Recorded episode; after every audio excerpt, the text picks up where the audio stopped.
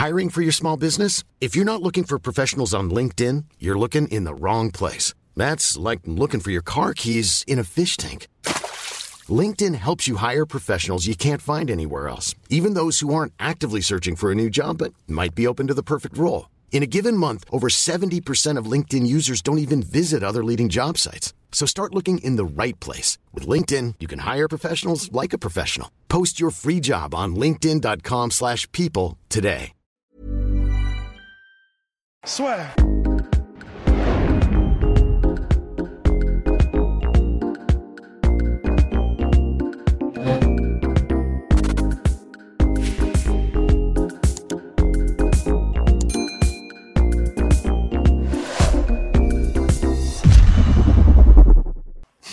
Bonjour à toutes et à tous, bienvenue dans le podcast La Sueur. Bonjour mon cher Rust. Allez, bonjour Guillaume. Alors, on va parler de Khabib Nurmagomedov. Est-ce que tu le connais? bah maintenant, qui ne le connaît pas à la surface de ce globe Eh oui, et là on va... se- Enfin, si tant est que ce soit un globe. Eh oui. oh non. non, mais non, moi j'y crois pas du tout. hein. Non, c'est vraiment juste pour le... non, mais non, évidemment que c'est que la Terre est ronde, bordel. soit grave. Évidemment. On, on ne nous dit pas tout. Alors oui, donc Khabib Nurmagomedov, là, les, les superlatifs pleuvent, pleuvent, plus de météorites. Ouais. Pour ce cher Habib, certains disent qu'il est déjà le plus grand de tous les temps. Dana White, Daniel Cormier et bien d'autres. Ok, il est parti avec 29-0, mais moi j'ai envie un peu qu'on... Ouais. Il faut savoir raison garder, je trouve. Ouais. Et alors là, ça va être forcément, voilà, il y a, y a, Et d'ailleurs, on vous invite, si vous, à, vous, à nous donner votre petit allez, top 3, top 3 des GOAT. Mais c'est vrai que, bon, je, ok, le bilan est magnifique, mais le mettre numéro 1, je trouve que c'est difficile. et attendez, et attendez avant de nous souiller. Oui. Parce qu'en fait, on a, on, de toute façon, De toute façon, si vous avez vu la vidéo recap réaction, Oui, oui. là, le, le Non, respect qu'on a pour cette personne, c'est... bah, de toute façon, pour moi, c'est très simple. Enfin, je pense que c'est devenu non, c'est une icône. Icône. ouais, voilà. Enfin, je peux parler que pour moi, mais maintenant, enfin, je le tiens. C'est c'est peut- c'est peut-être un de mes combattants préférés, hein, euh, Khabib. Enfin, au niveau du de la personne qu'il est, sportivement. Enfin, Le parcours. personnellement, maintenant, je suis, voilà, c'est, je pense, c'est top 3 de mes combattants favoris all time. En fait. Ah, mais de toute façon, bah d'ailleurs, les, les commentaires que la plupart des commentaires qu'il y a sous nos, enfin, posts Instagram, un peu tout ça, la plupart des gens, c'est assez marrant, c'est je suis fan de Tony Ferguson, je suis fan de ça. machin, mais avec ce combat-là, il a gagné mon Mais oui. respect ou il m'a vraiment impressionné. C'est ça. Je, on je, peut pas rester indifférent. je suis fan de Andy Hugh et Darren Till euh, pour autant. Et, ouais, c'est maintenant, voilà, c'est, il est, il est dans le mix parce que on peut pas. Tu peux pas ne, tu peux, tu peux, la personnalité, l'humilité, le respect, le, le- la discipline, les compétences, euh, la, L'attitude, le l'attitude. swagger. ouais. Non, mais tu, oui, tu- y a rien. Tu, tu peux pas. Qu'est-ce que tu veux Qu'est-ce que tu veux ne pas aimer? C'est, c'est, c'est vraiment. Il y a, il y a une raison pour laquelle les mythes, euh, genre euh, archétypiques, se, se transmettent de génération en génération. C'est parce qu'il y a certaines caractéristiques au niveau des comportements qui font que ça tire tout le monde vers le haut. Ça, c'est Habib. Euh, et, Bon, et allez, voilà, au-delà de ça. commençons à lui cracher dessus, parce que les gens sont là pour ça. voilà. Donc évidemment, c'est pas pour lui cracher dessus, mais seulement en fait, on a, on a, on a été un peu étonné en fait. Oui. Quand on a vu, alors évidemment, il y avait Surtout de la part de Dana White. Moi, j'étais surpris parce que tu vois, de la part de Dana White ou de Joe Rogan. Ouais, mais encore une fois, je pense que c'est, je, je pense que c'est parce que c'est, ouais, c'est parce que et nous les premiers, on est, on était tellement pris par le truc. En plus, euh, avec Oui, mais de là à dire, oui, mais on va pas se mettre à dire c'est le plus grand de tous les temps. Parce que je sais pas, personnellement, moi, je suis Dana White ou Joe Rogan, t'es quand même une, euh, enfin, t'es obligé d'être un petit peu crédible aussi. Alors en fait, Et- la raison pour laquelle, parce qu'en fait, voilà, il faut qu'on commence à s'expliquer parce que là, les gens vont se dire, euh, en fait, la raison pour laquelle on ne le place pas Oui, nécessairement oui, c'est vrai, en, oui. en meilleur de tous les temps, en GOAT, Parce qu'il est pas très bon. en non. soi. Non, Non, c'est parce que en fait, il y a pour nous certaines caractéristiques qui font que elles devraient être cochées si on veut vraiment que ce soit le statut de le meilleur de tous les temps. Et en fait, il y en a une particulièrement qui est Très important. très importante, qui est la entre guillemets la longévité en tant que champion.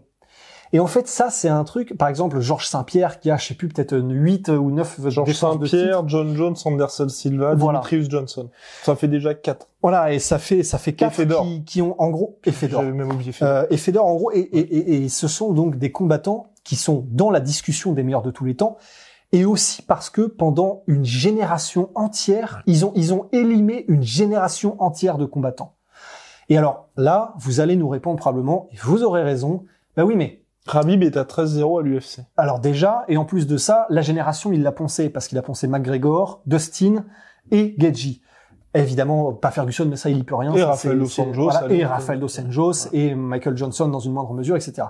On pourrait dire, mais, mais, ben, bon, au-delà du fait que Tony Ferguson, T'as un règne de seulement deux ans, tout simplement. en fait, c'est ça. Et il n'a pas laissé le temps à de nouveaux espoirs de naître en, en- en balayant absolument tout le monde pendant genre une petite dizaine de combats. C'est-à-dire que il a battu les meilleurs et en- non seulement il les a battus, mais il est, en- il est genre encore meilleur contre les meilleurs de la C'est catégorie que contre les gens un peu moins bons. C'est, c'est délirant. Il hausse son niveau en fonction du gars qui est en face.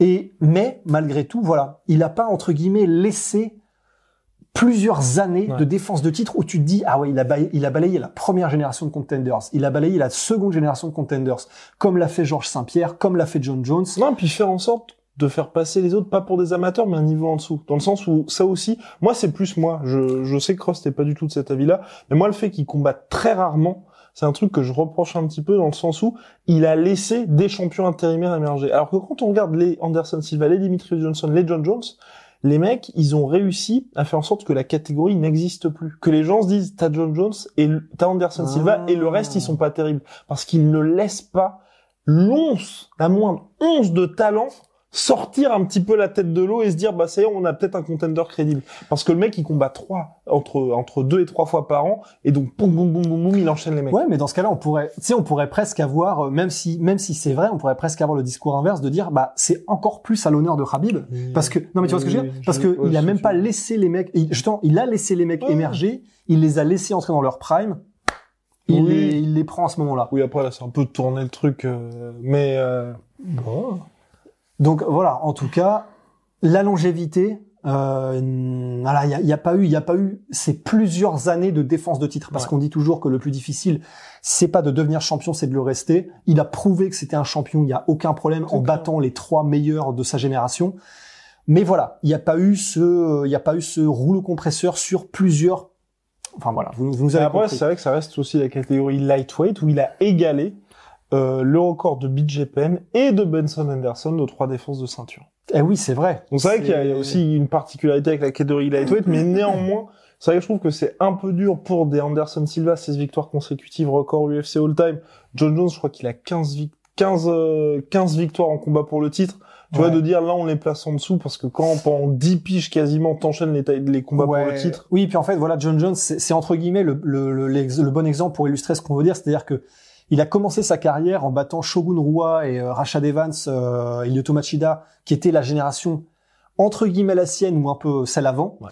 Ensuite, il a battu les Gustafsson, il a battu les Daniel Cormier, qui était sa génération, et ensuite, euh, il a battu bah, la nouvelle, battu, ok, c'était chaud, mais la nouvelle, donc c'est-à-dire une troisième génération de combattants avec Dominique Reyes et avec euh, Thiago Santos. Thiago Santos. Enfin voilà, même si effectivement, euh, Ils ont, c'est pas au niveau âge qu'on dit ça, c'est plutôt au niveau de l'émergence des nouveaux C'est talents. ça, c'est Aujourd'hui, ça. Thiago Santos, Anthony Smith sont devenus enfin, forts.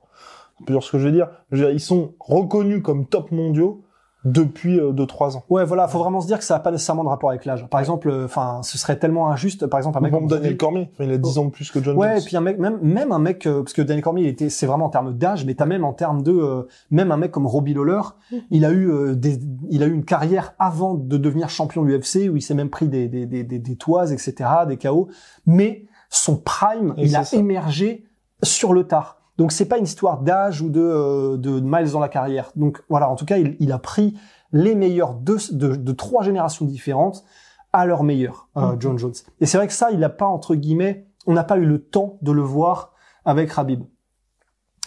Et euh, le, le- la deuxième chose euh, où on s'était, où on s'était dit, Hmm, ça, ça, Ça ça manque presque, ça manque Et, et presque. ça, c'est peut-être ce qui aurait pu, en fait, balancer le Oui, manque, le- le exactement. côté il n'y a pas la reine, par exemple, de ce qu'a fait Henri Cerudo, Amanda Nunes, ou même Daniel Cormier. Ouais. Et toute proportion gardée, même s'il ne faut pas utiliser ce mot, Conor McGregor, bien évidemment. Voldemort McGregor. c'est qu'il n'y a pas eu ce côté je vais dans une autre catégorie. Ouais. Et c'est ce qu'on a reproché, par exemple, c'est ce qu'on reproche à John Jones, quand même. euh, Enfin, Ouais, c'est ça. C'est ce qu'on reproche à John Jones. C'est ce qu'on, c'est ce qu'on a à demi mot reproché à Georges Saint-Pierre, le fait qu'il choisisse entre guillemets que ce soit Bisping euh, pour y aller. Ouais. Mais voilà, à Dimitrius Johnson exactement. Donc euh, c'est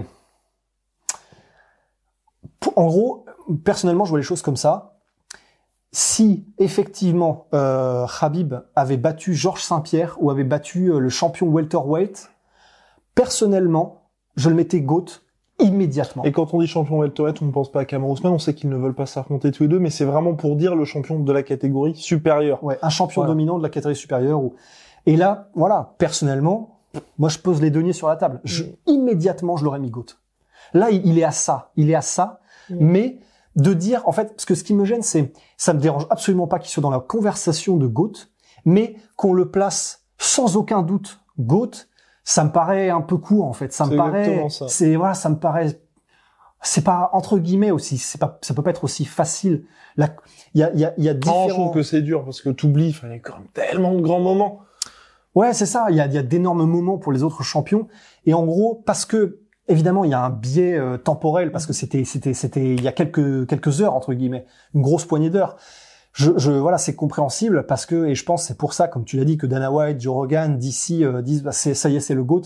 Il y a un côté, on sait qu'on a assisté à quelque chose de tellement extraordinaire qu'on a, on a qu'une envie, c'est voilà de de de de de le magnifier le plus possible. Et franchement, nous les premiers, mais mais c'est vrai que voilà, c'est, c'est, il est sûrement dans le top 3 GOAT, mais que ce, en gros, entre guillemets, que toutes ces personnalités le mettent immédiatement Ouais. et sans aucun doute, c'est ça qui nous a un peu, on aurait dû commencer par dire ça, c'est ça qui nous a un peu gêné. Mais après, à la différence de tous les autres, et c'est peut-être là où Habib, il a, il a vraiment, enfin, pas bien joué, mais il a, il a ce côté, on peut vraiment dire GOAT, c'est l'impact culturel qu'il a, le côté 29-0, où là, vraiment, il prend sa retraite en étant champion, en étant vaincu face à un super contender pour lui. Donc c'est vrai que ça aussi, ça ajoute au- aussi à la mystique.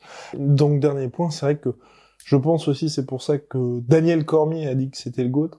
Qui ne rêverait pas d'une fin de carrière comme ça? C'est ce qu'aurait pu avoir par exemple Georges Saint-Pierre Ouais. avec Johnny Hendricks. S'il y avait eu cette euh, une, une belle victoire comme ça, enfin c'est c'est rêvé parce qu'en plus vous avez l'adversaire et c'est là que Georges Saint-Pierre par exemple contre Michael Bisping, il y a le titre mais il manque ce côté le véritable champion middleweight. Enfin quand je dis middleweight dominant et Ouais. où tout le monde sait que le gars présente un véritable danger. Ouais, ouais, ouais.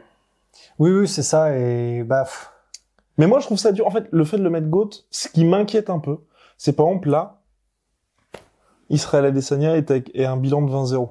ouais, Il a déjà défendu sa ceinture deux fois. Il a battu Robert Whittaker. Là, s'il monte chez les light heavyweight, il bat Jan Blakovic. Qu'est-ce que les gens vont dire? Il sera à 21-0, il aura le titre de champion. Pour moi, clairement, il n'est toujours pas dans les GOAT.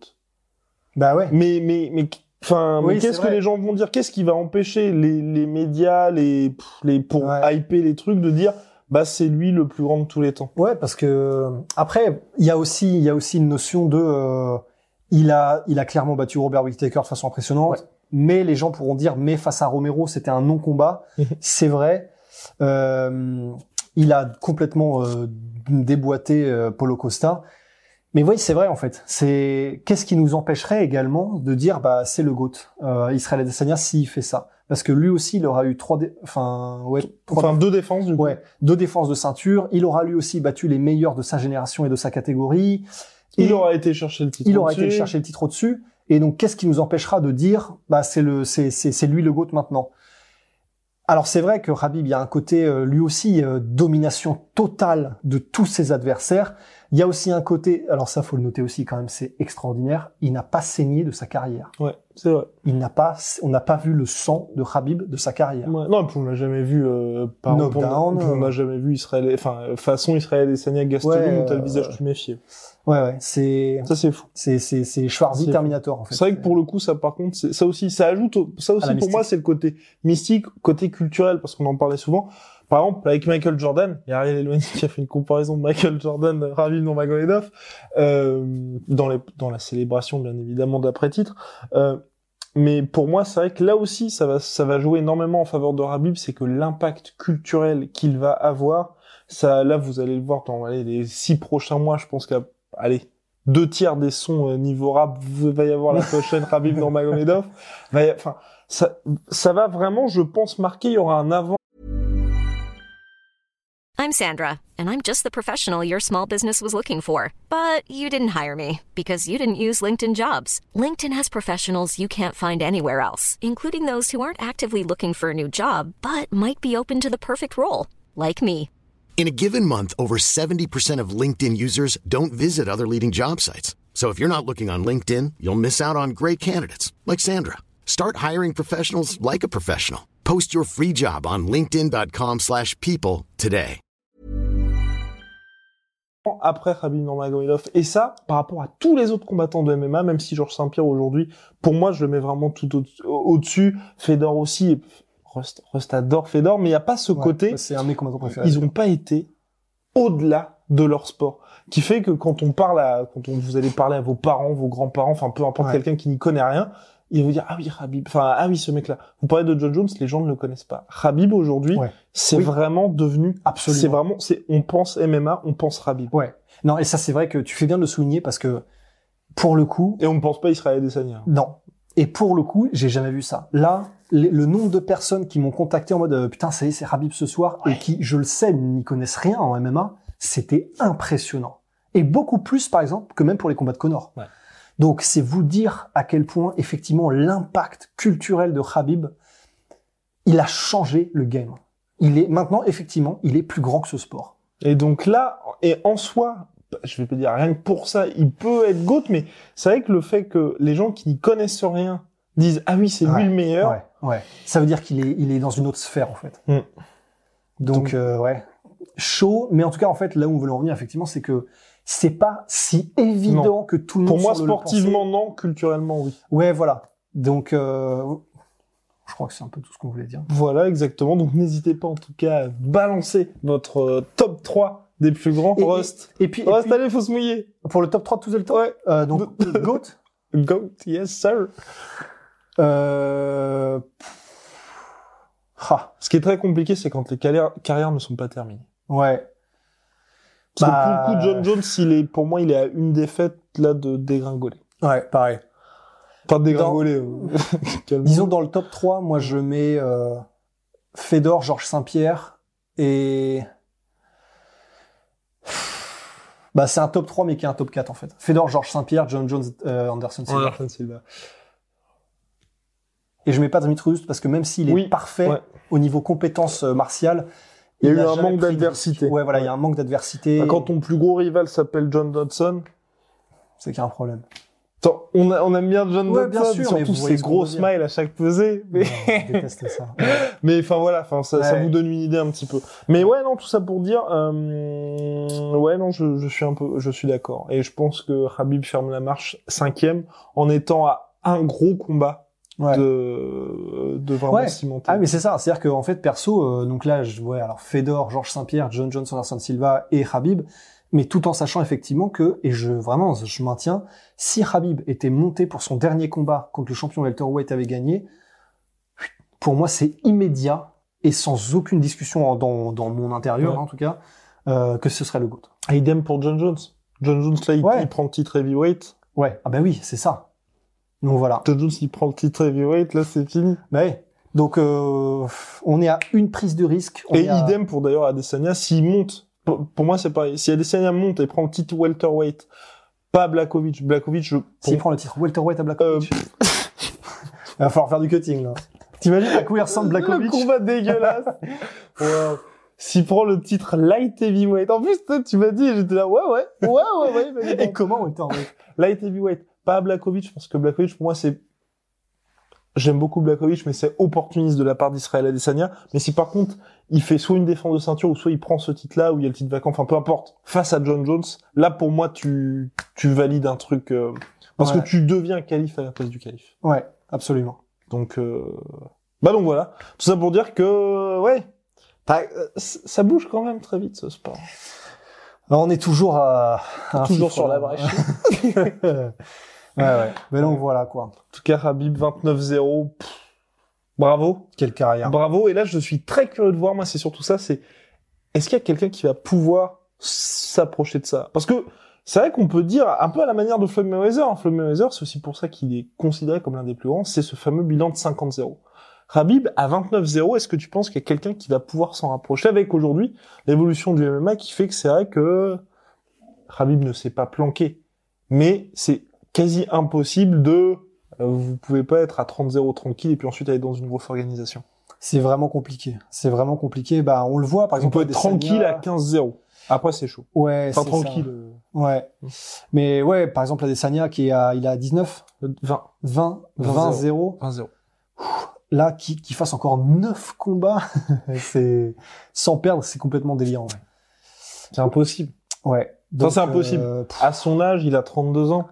Ouais, non, mais c'est pour ça, je pense que ce, il y a, il y a- je pense que ce sera jamais répliqué, hein, Ouais. ce qu'a fait Rabib. Ouais. Ah non, ce C'est serait... euh, c'est quoi déjà la phrase, euh, nanana, never, euh, Ouais, oui. Toujours copier, jamais égaler. Ouais, voilà. Voilà. Ouais. Ils se fait chier avec des- anglicismes. Les gens, ils sont en train de se dire, pff, les tocards. Enfin bref, donc voilà, donc c'était euh, Habib est-il le GOAT? Pour l'instant, non, mais peut-être Dans la conversation, en tout cas. dans la conversation, exactement. Et c'est ce qui est beau, finalement, moi je trouve aussi avec le MMA, c'est qu'il n'y a pas de GOAT indiscutable, en tout cas, pas encore. Ouais. On aurait dû com- commencer par cette phrase, en fait. Oui, c'est vrai. Si- sinon, sinon un GOAT Henri Cerudo. Mais bon. Eh bien, toute dernière partie donc, de ce podcast avec la question Habib est-il le GOAT? Nous, nous l'avions oublié la veille, c'est pour ça que Rust, très professionnel jusqu'au bout, m'a envoyé un, message à l'aube ce matin pour me dire Guillaume, il faut qu'on parle bien évidemment de la question du dopage. Moi, c'est vrai que de mon côté, en fait, et là, et là c'est c'est pour ça. Là aussi, nouvelle divergence, nouvelle divergence, attention. Pour moi, c'est presque pas une question parce que, et là, c'est très dur ce que je vais dire. Et une nouvelle fois, je sais que les gens n'aiment pas du tout euh, que. En fait, je pense que à ce niveau professionnel, je vais pas dire que tous les mecs sont chargés, mais nous qui sommes un petit peu là-dedans, il y a, y a énormément d'histoires sur un tel ou un tel. Et c'est pour ça que tu vois, même quand on compare les époques, de dire que Fedor, par exemple, n'a jamais été contrôlé positif, mais il était au Pride où tout le monde était chargé parce qu'il n'y avait pas de contrôle. En fait, je trouve que c'est très compliqué de mettre le côté contrôle antidopage là-dedans, enfin contrôle antidopage et test positif dans cette notion de GOAT, parce qu'en fonction des époques, par exemple Anderson Silva, tout son règne, il n'y avait pas l'USADA. Donc tu vois, c'est ça que je trouve aussi assez compliqué, c'est de se dire, bon bah, on va dire ce mec-là, on le compare à un mec d'une autre époque, déjà ça c'est très compliqué, en plus à des époques où il n'y avait pas les mêmes tests antidopage à chaque fois. C'est pour ça que moi, je voulais l'enlever, mais c'est vrai, c'est vrai que la Rost a, ex- a- a raison, Habib a une carrière quasi parfaite. En fait, c'est vrai que c'est là où c'est vraiment intéressant et j'espère vraiment que les gens sont restés jusqu'à ce moment-là. Parce qu'en vrai, c'est un débat qui est vachement intéressant. C'est de se dire, on dit que, parce qu'en fait, moi, ce matin, je me suis réveillé, je me suis dit, putain, en fait, il y a quand même une jauge qu'on doit, doit mettre dans la balance, c'est le fait que Habib avait à l'USADA, au moment où l'UFC avait mis tous les contrôles antidopage, n'a jamais été contrôlé de quoi que ce soit, tout comme Georges Saint-Pierre, tout comme Demetrius Johnson. Et il, il faut, il faut que ça rentre dans la balance.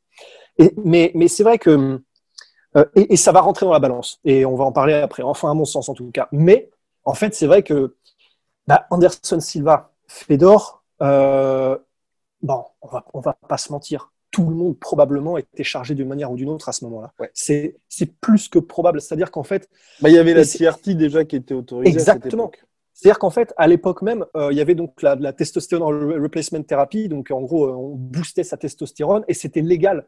Donc, c'est-à-dire qu'à l'époque, ce qui, ce qui était clairement considéré comme, on, on utilise, on utilise le terme générique de stéroïdes, mais voilà, c'est juste des, des, des substances qui améliorent les performances.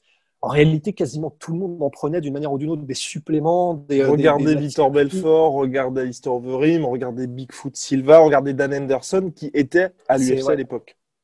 C'est-à-dire que, en fait, pendant toutes ces années-là, ce qui était rarissime, c'était les gens qui ne prenaient rien. Et on peut penser à Michael Bisping, on Exactement. peut penser à Big J. Penn, on peut penser à Georges Saint-Pierre. Ce qui fait d'eux, effectivement, c'est c'est un énorme argument en plus pour leur, leur, leur participation euh, au GOAT. Enfin, au...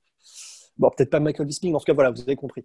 Et en gros, euh, c'est vrai que voilà, je, je suis fan absolu de Fedor, mais euh, à l'époque, il y a effectivement quand même de grandes chances. En plus, c'était le Pride, comme tu l'as dit, c'était stipulé dans le contrat qu'il ne testerait pas.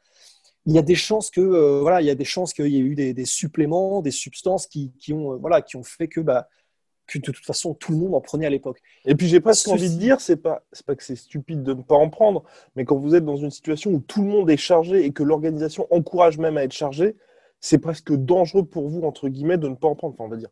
Bien évidemment, il y a ce côté honneur et c'est complètement super pour les athlètes qui ne se chargeaient pas. Mais quand vous étiez au Pride et que les mecs étaient tous avec leurs espèces de potions magiques, C'est chaud. bon, euh, si, si vous étiez à l'eau et puis euh, de temps en temps un petit peu d'oméga 3, attendu quoi. Ouais. Non, non, c'est clair. Et c'est vrai que, et- mais attention, attention, vraiment, il faut. faut, faut qu'on soit très très. euh, et je, je sais que c'est ce que tu voulais dire, mais on n'est pas du tout en train de dire que c'est une bonne chose que les gens soient dopés ou quoi que ce soit. On n'est pas en train de dire que c'est noble ou que c'est ce qu'il fallait faire.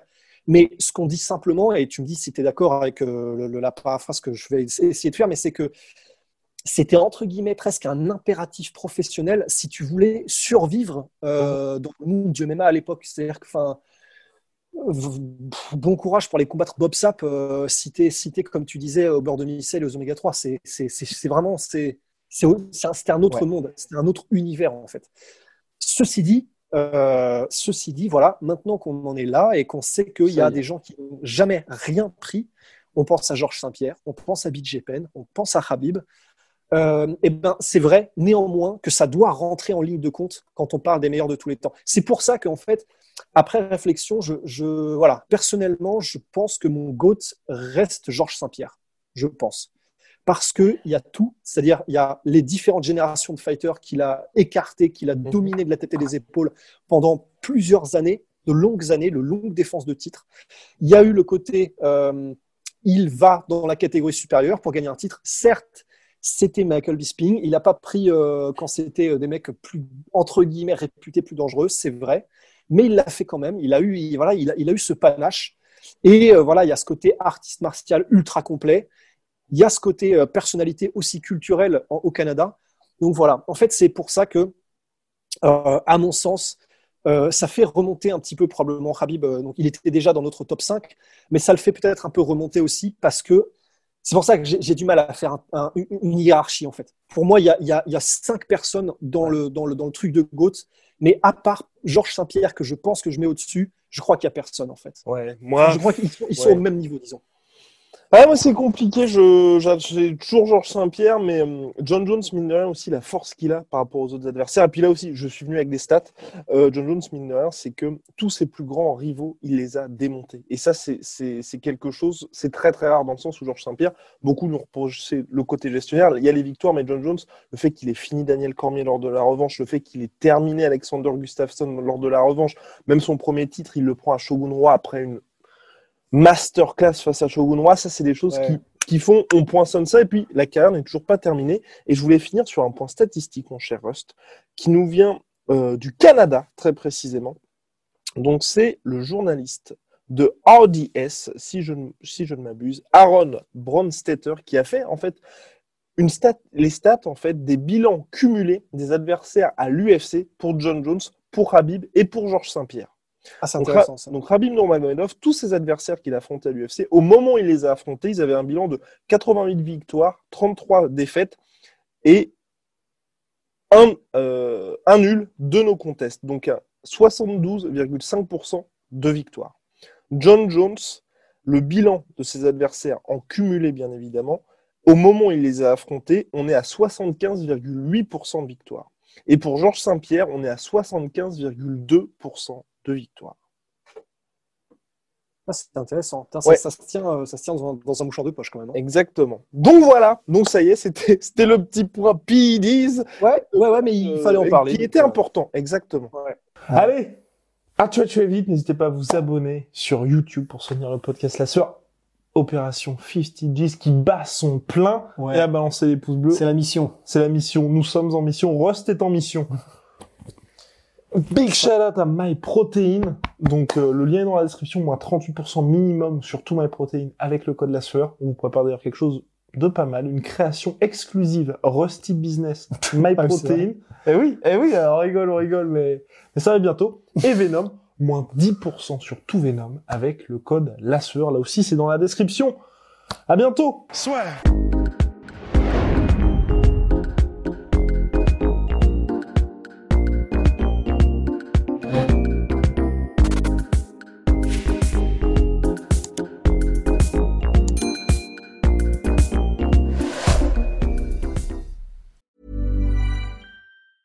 Hey, it's Danny Pellegrino from Everything Iconic. Ready to upgrade your style game without blowing your budget? Check out Quince. They've got all the good stuff shirts and polos, activewear, and fine leather goods, all at 50 to 80% less than other high end brands. And the best part? They're all about safe, ethical, and responsible manufacturing. Get that luxury vibe without the luxury price tag. Hit up quince.com slash upgrade for free shipping and 365 day returns on your next order. That's quince.com slash upgrade. Et voilà, c'est la fin de votre épisode du podcast La Sœur. Si ça vous a plu, n'hésitez pas à nous mettre les 5 étoiles sur Apple Podcast ou sur Spotify. Vous pouvez aussi nous laisser un petit commentaire, ça nous aidera beaucoup. Et si vous voulez aller plus loin avec nous, vous tapez La Sueur sur toutes les plateformes ou sur les réseaux sociaux, vous nous trouverez. Et là, vous nous écoutez très certainement en audio. On est aussi en vidéo sur YouTube, mais également sur Snapchat. Là encore, vous tapez la et on sera là. Merci de votre fidélité et à très vite pour de nouvelles aventures.